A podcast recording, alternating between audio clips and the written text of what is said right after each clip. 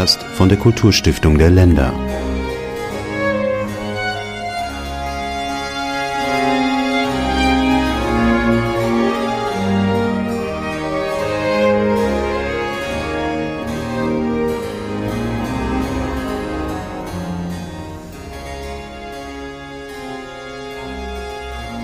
Was für ein wunderschönes Stück Musik, das er aus der Dedu-Suite von Johann Sebastian Bach. Eine Musik, die wenige Jahrzehnte nach dem Tod von Bach fast in Vergessenheit geraten war, so wie dessen Musik überhaupt. Für mich völlig unverständlich, aber am Telefon bin ich jetzt verbunden mit jemandem, der mir erklären kann, wie es dazu kommen konnte.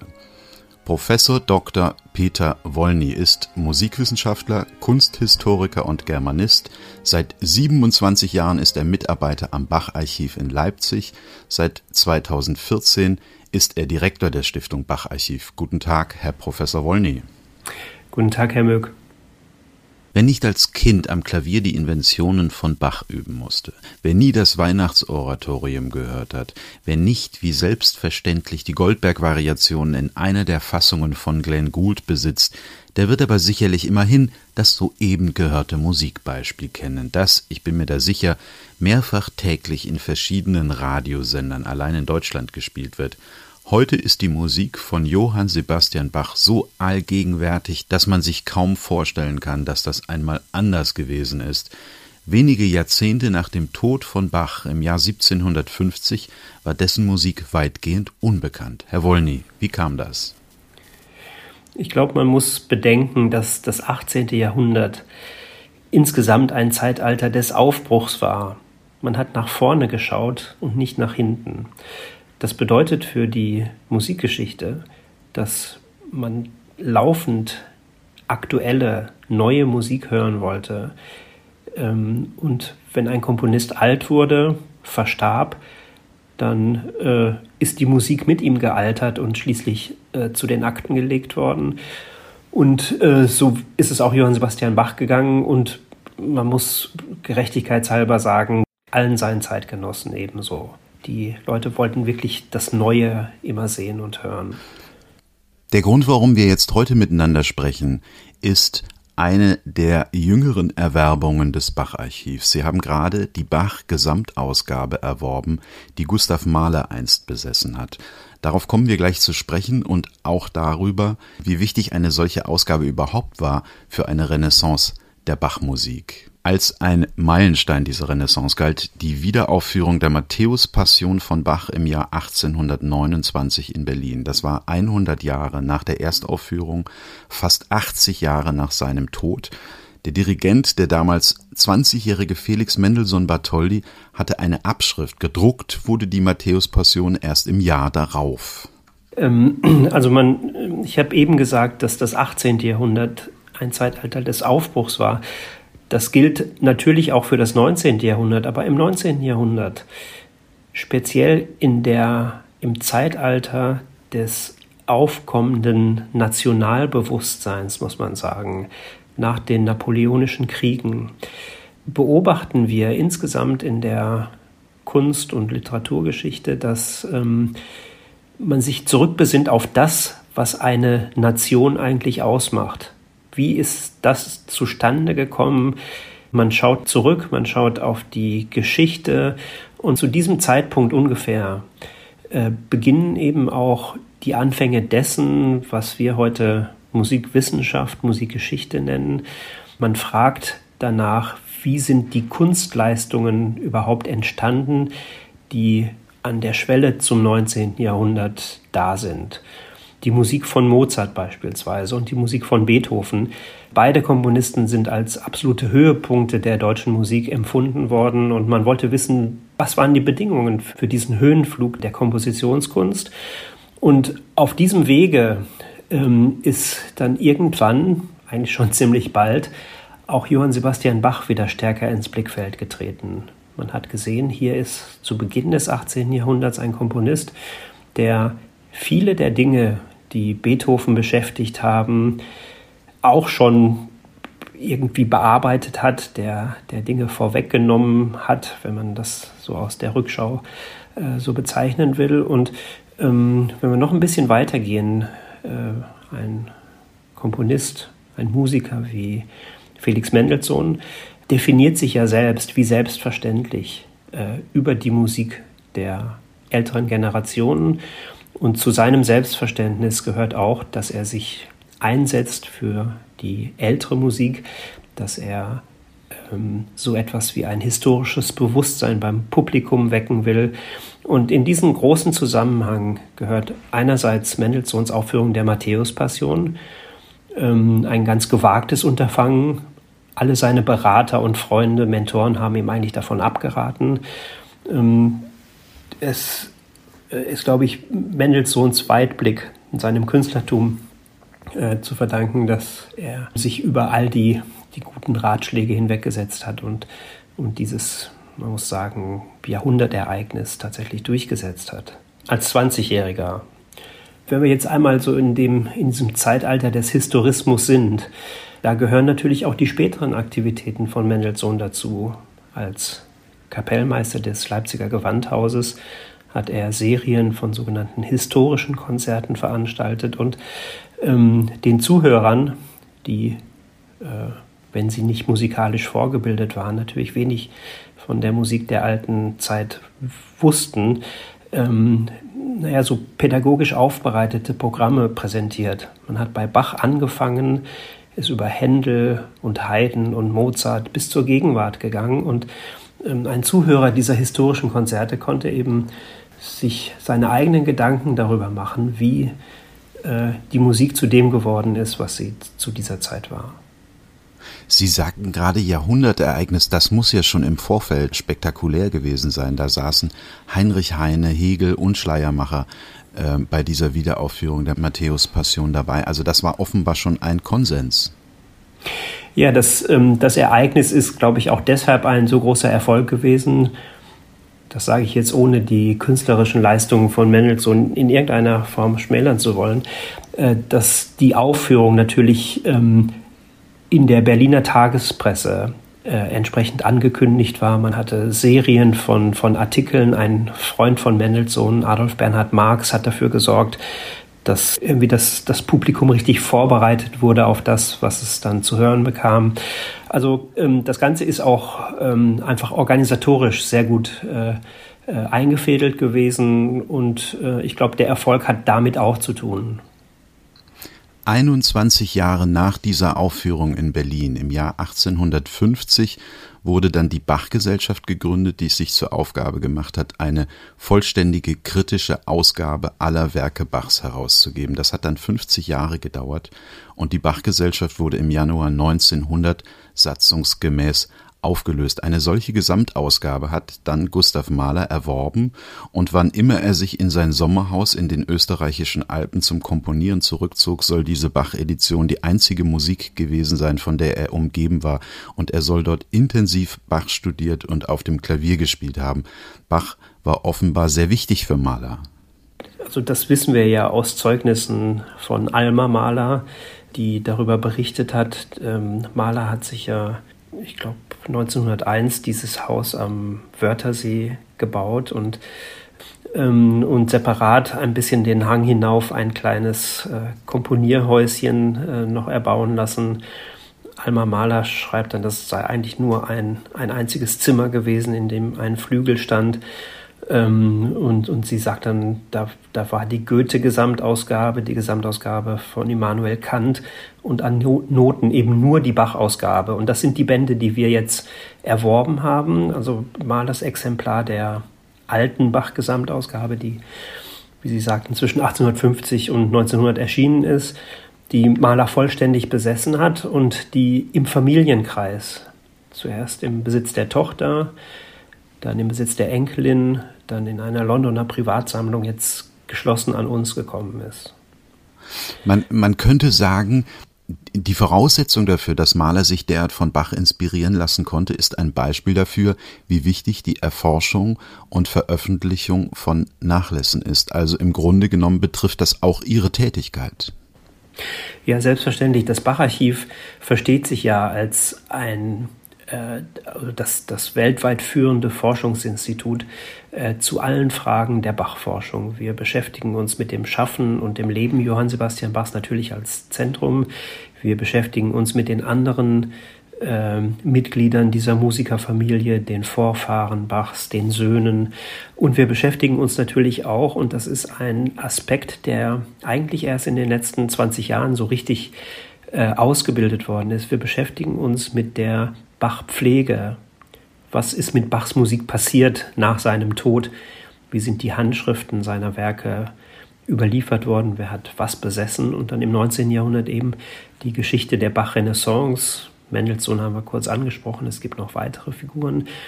Und die Gründung der Bach-Gesellschaft im Jahr 1850 ist ein bedeutender Meilenstein natürlich in dieser Rezeptionsgeschichte, den wir auch verfolgen und ähm, die Geschichte der, der Bach-Ausgabe und was sie bewirkt hat im Musikleben, ist für uns ganz wichtig. Jetzt ist mit dem Exemplar, das Gustav Mahler besessen hat, natürlich ein ähm, bibliografisch, aber auch musikgeschichtlich ganz besonders bedeutendes Exemplar in unseren Besitz gekommen, ähm, weil es sich eigentlich dauerhaft im Familienbesitz befunden hat, ist es der Forschung bisher nie zugänglich gewesen.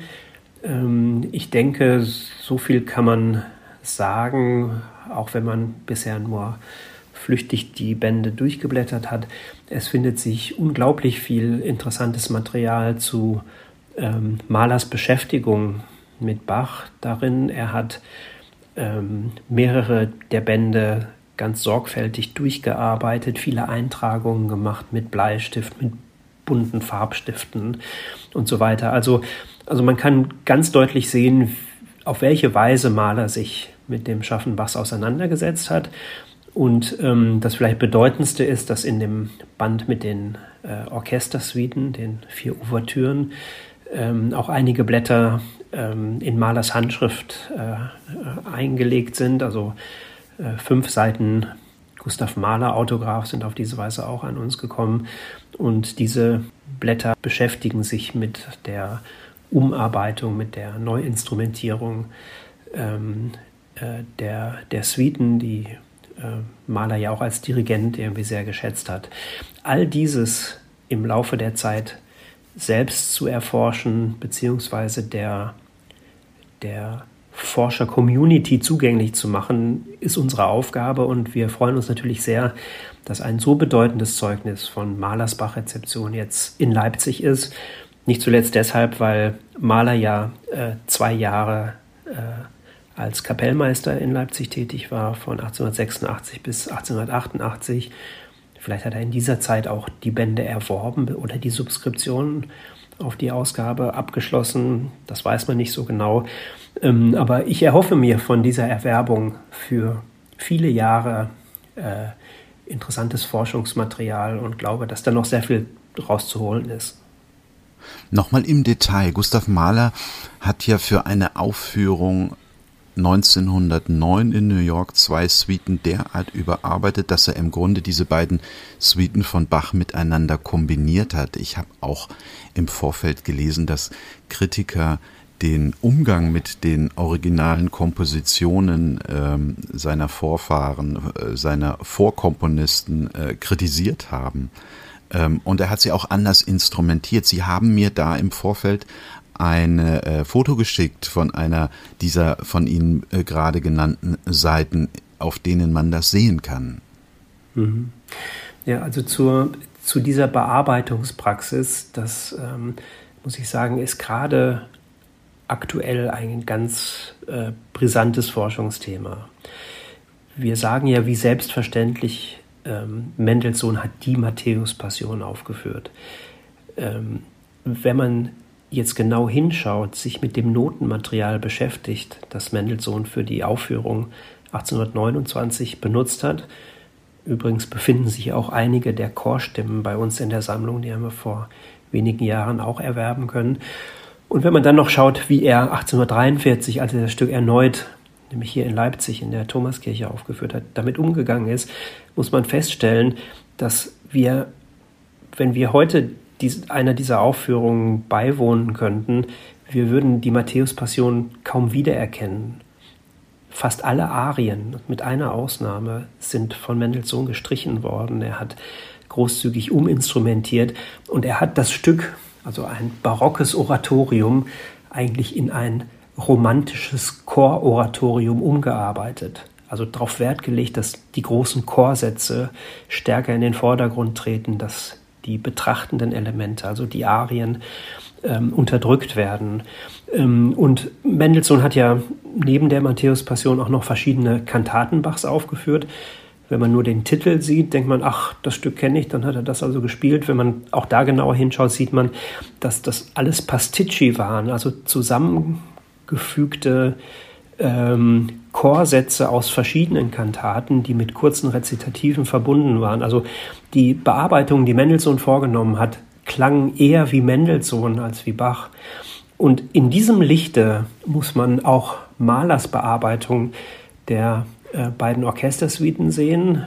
Mahler hat ähm, sich darum bemüht, Bach für ein großes Publikum, für das New Yorker Publikum irgendwie ähm, schmackhaft zu machen, das irgendwie verstehbar zu machen. Und ähm, da hatte er offenbar die Idee, dieses Stück wird von den Leuten nur dann richtig verstanden werden, wenn sie das Gefühl haben, einer großen romantischen Sinfonie beizuwohnen.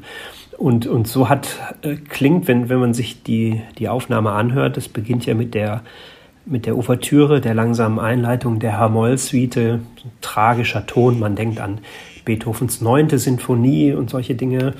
Ähm, und äh, dann geht das also über die klassischen Sinfoniesätze. Das Scherzo an zweiter Stelle ist äh, zusammengesetzt aus zwei unterschiedlichen Sätzen, auch der H-Moll-Suite.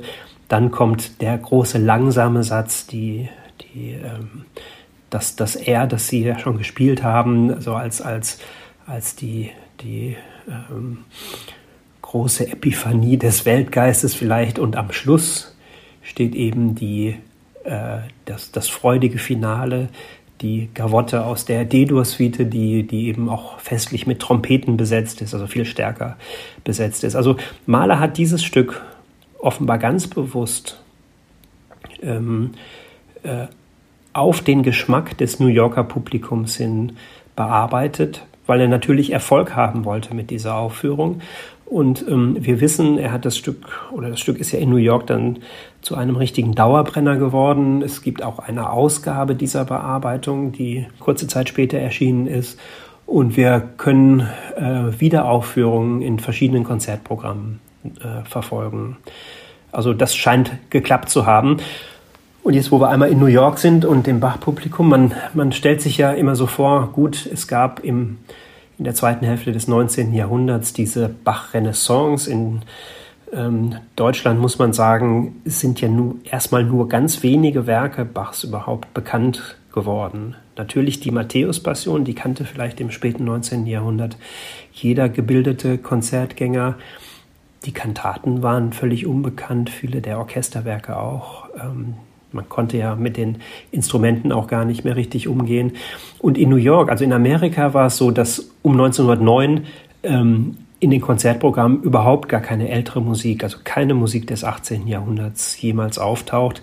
Ähm, das war also tatsächlich eine echte Neuerung, äh, die die Maler da gewagt hat. Ein vielleicht auch ganz riskantes Unternehmen, ähm, aber ähnlich wie bei Mendelssohn 1829 hat sich Maler 1909 äh, äh, offenbar hat die richtige Spürnase gehabt, was man machen kann. Für alle, die diesen Podcast auf unserem YouTube-Kanal hören, werde ich an dieser Stelle mal die Bearbeitung der Gavotte von Mahler einblenden, sodass man die sehen kann. Aber um nochmal auf diese Bach-Renaissance ähm, zurückzukommen. Wir haben jetzt gerade gesagt 1829 ähm, die Aufführung der Matthäus-Passion in Berlin. Welchen Meilenstein hat denn jetzt Mahler dargestellt in dieser Bach? Renaissance. War das dann sozusagen der Moment, in dem alle mit der Bach-Gesamtausgabe, die jetzt gerade auf dem Markt war, in die Vollen gingen und man jetzt äh, überall Bach spielte? Ja, ganz so war es um 1909 nicht. Man muss sich vergegenwärtigen, die Bach-Gesellschaft, die 1850 gegründet wurde, hat sich zum Ziel gesetzt, die Kompositionen Bachs dauerhaft zu bewahren, äh, eben in dieser Gesamtausgabe, die dann über ein halbes Jahrhundert hinweg in 60 Bänden erschienen ist.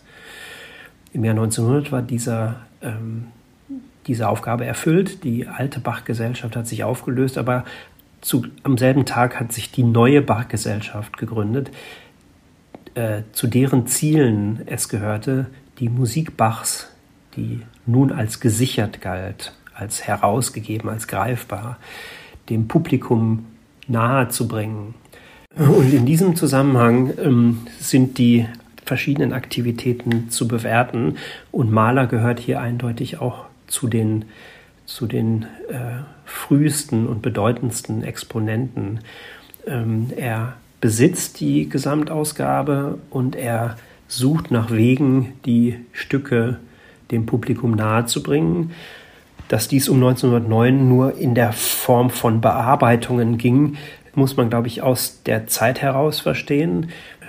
Mahler hat sich ja noch andere Stücke aus dieser Gesamtausgabe rausgesucht. Ein, die die äh, Sinfonie, also die Instrumentaleinleitung aus dem zweiten Teil des Weihnachtsoratoriums, gehörte mit zu seinen ähm, äh, Favoriten. Dieses Stück eben auch aufgeführt.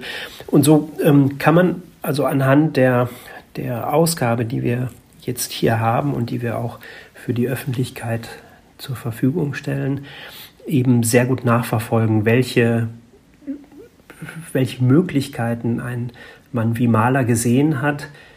Man kann vielleicht auch erraten, welche, auf welche Widerstände und Vorbehalte er gestoßen ist, nämlich bei all den Werken, die er erstmal äh, beiseite gelegt hat.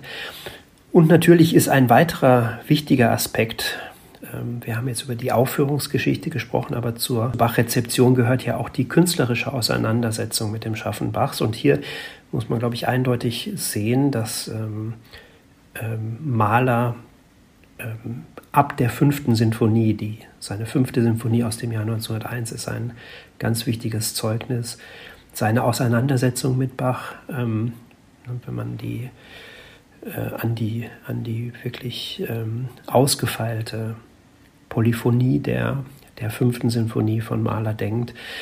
Ähnliche Tendenzen findet man dann in der sechsten und siebten und vielleicht noch in der achten.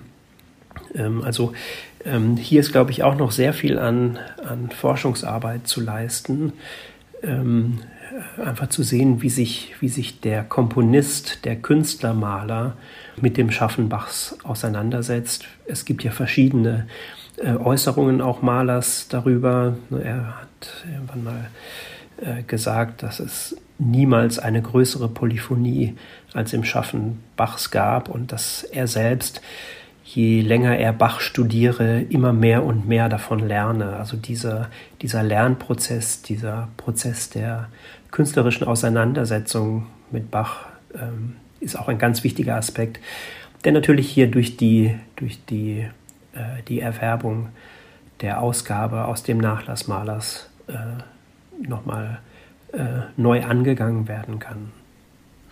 Jetzt möchte ich mal einen ganz großen Sprung machen von dem Jahr 1900 nach heute. Sie haben gerade die neue Bach-Gesellschaft ähm, genannt, die sich dann gegründet hat, nachdem die Gesamtausgabe da war, die sich bemüht hat, ähm, Bach weiterhin bekannt zu machen. Unter anderem auch mit der Veröffentlichung des Bach-Jahrbuches, ähm, dessen Herausgeber Sie, wenn ich richtig informiert bin, seit 15 Jahren sind. Mhm. Und ähm, die Frage ist, wir haben eine Renaissance begonnen vor ähm, 190 Jahren. Wie sind denn die Herausforderungen heute? An welcher Stelle der Bach-Renaissance befinden wir uns heute und welche Herausforderung bedeutet das auch für Ihr Haus? Mhm. Also zum einen sehe ich eine der Herausforderungen unserer Zeit darin, die Erforschung von Bachs Leben und Schaffen voranzutreiben. Wir sind heute in der Lage, mit den modernen Methoden der Scans, noch vor wenigen Jahrzehnten hätte ich Mikrofilme sagen müssen und all das, also die Erforschung der, der äh, mitteldeutschen Archive, der Bibliotheken, ähm, und wir sind eben auf einem Stand der auch der, der naturwissenschaftlichen Untersuchung von alten Handschriften und, und, und Büchern, ähm, sodass wir jetzt Dinge herausfinden können, die man vor 50 oder vor 100 Jahren ähm, noch gar nicht fragen konnte. Wir äh, kennen Bachs Handschrift ganz genau, wir kennen alle Papiersorten, die er verwendet hat und, und können von daher oftmals sehr genaue Einblicke gewinnen in, in äh, Bachs eigenes Schaffen, in die Chronologie seines Schaffens und so weiter. Also die ähm, Fortführung der Erforschung von Bachs Leben und Schaffen halte ich für eine Daueraufgabe, der sich auch unser Haus widmet. Und das Zweite ist, das betrifft jetzt die Aktivitäten der neuen Bachgesellschaft auch sehr stark. Aber ich sehe unser Haus, das Bacharchiv Leipzig, da auch mit in der Pflicht, weil wir ja äh, in jedem Jahr ein großes Bachfest hier in Leipzig organisieren. Es geht, glaube ich, heute darum, nicht so sehr das äh, Schaffen eines weitgehend unbekannten Komponisten bekannt zu machen, sondern es geht darum, die Musik Bachs, die überall greifbar ist in Aufnahmen. Äh, Sie können sämtliche Handschriften im Internet frei zugänglich auf unserer Webseite Bach Digital abrufen. Aber es geht heutzutage darum, dieses kulturelle Erbe auch für die Zukunft zu sichern. Also ähm, dafür zu sorgen, dass die kommenden Generationen die Musik Bachs und anderer großer klassischer Meister noch genauso als das kulturelle Erbe der Menschheit begreifen, wie wir das heute tun. Und die Herausforderung ist gegen eine, würde mal sagen, eine immer zunehmende Beschleunigung der, der Berieselung durchs Internet, durch, durch Nachrichten, die, die von allen Seiten auf einen einströmen. Ähm, auch die, Beriesel, die Dauerberieselung mit Musik verschiedener Stilrichtungen. Also da dafür zu sorgen, dass äh, ein Komponist wie Bach in seiner Bedeutung weiterhin präsent bleibt. Das war ja schon im Grunde genommen ein wunderbares Schlusswort und um dem zu entsprechen, hören wir jetzt gleich im Anhang nochmal ein paar Takte aus der besprochenen Gavotte. Das war ein Gespräch über die Bach-Gesamtausgabe, die Gustav Mahler besessen hat und die jetzt mit der Förderung der Kulturstiftung der Länder vom Bacharchiv in Leipzig erworben wurde. Zum Schluss noch der Hinweis, wenn Sie auf dem aktuellen Stand bleiben wollen, was die Kulturstiftung der Länder angeht, finden Sie uns auf Facebook, Instagram, Twitter und YouTube. Ihnen, Herr Wolny, ganz herzlichen Dank für dieses Gespräch. Ich danke Ihnen, Herr Möck.